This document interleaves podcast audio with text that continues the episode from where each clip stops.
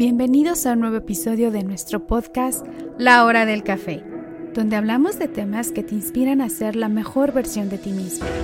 Así que sírvete una taza de café, encuentra un lugar cómodo y comencemos a crecer juntos en La Hora del Café. Este podcast es una producción de Proyecto Patria México.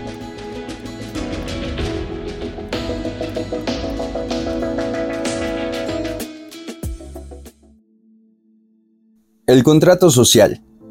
El contrato social es un concepto de la filosofía política, utilizado para comprender el origen y la legitimidad de los sistemas políticos.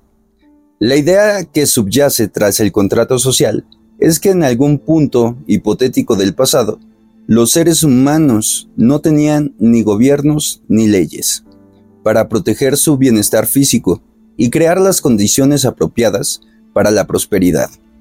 Llegaron a un acuerdo. A cambio de la estabilidad y la seguridad que proporcionan las leyes, todo el mundo tenía que ceder cierta parte de sus libertades originales a un gobierno.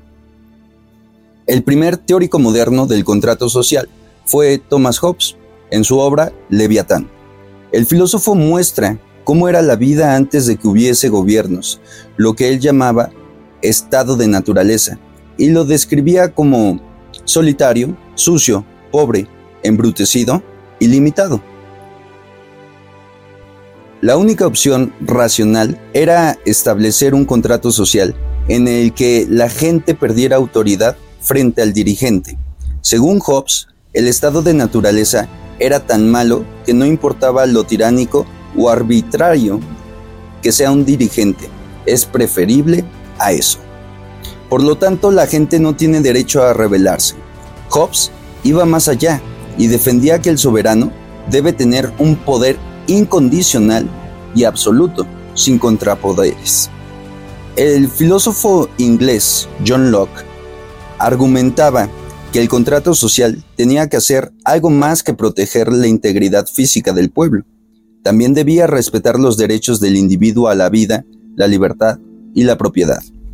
Si la autoridad política constituida a raíz del contrato social violaba estos derechos, Locke creía que los ciudadanos tenían derecho a anular el contrato y rebelarse. Otro teórico destacado del contrato social fue Jean-Jacques Rousseau. Otros datos de interés. El filósofo alemán Immanuel Kant pensaba que el hombre no puede desarrollar su máximo potencial si no vive en un entorno civil. Defendía, por tanto, que estamos obligados a dejar el estado de naturaleza y establecer un contrato social.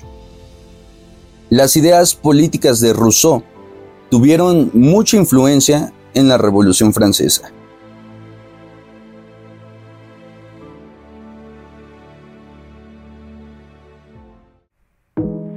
Te invitamos a compartir este episodio.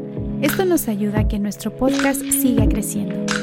Visita nuestra página web en www.patriamx.org.